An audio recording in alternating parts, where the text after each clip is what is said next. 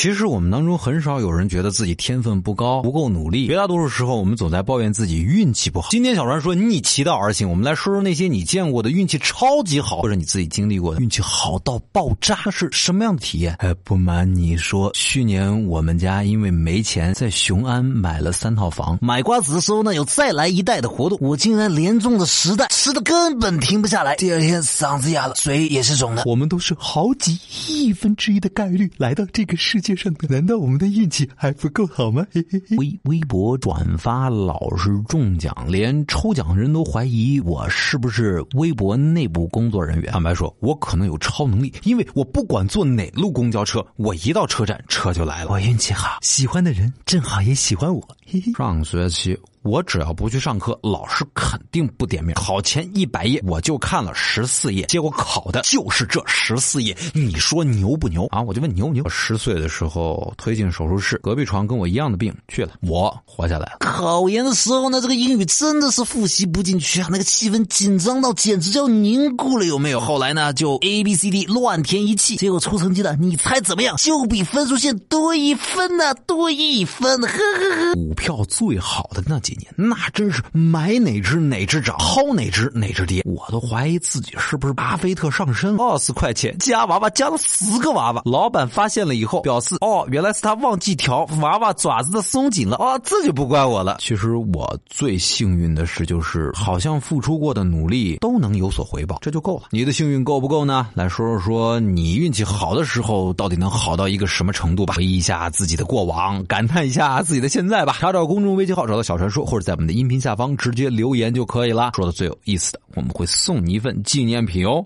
嘿，嘿，嘿。行行行行行行，起来搬砖了，还在这儿做梦呢。你能梦见你运气好，就是你最好的运气了。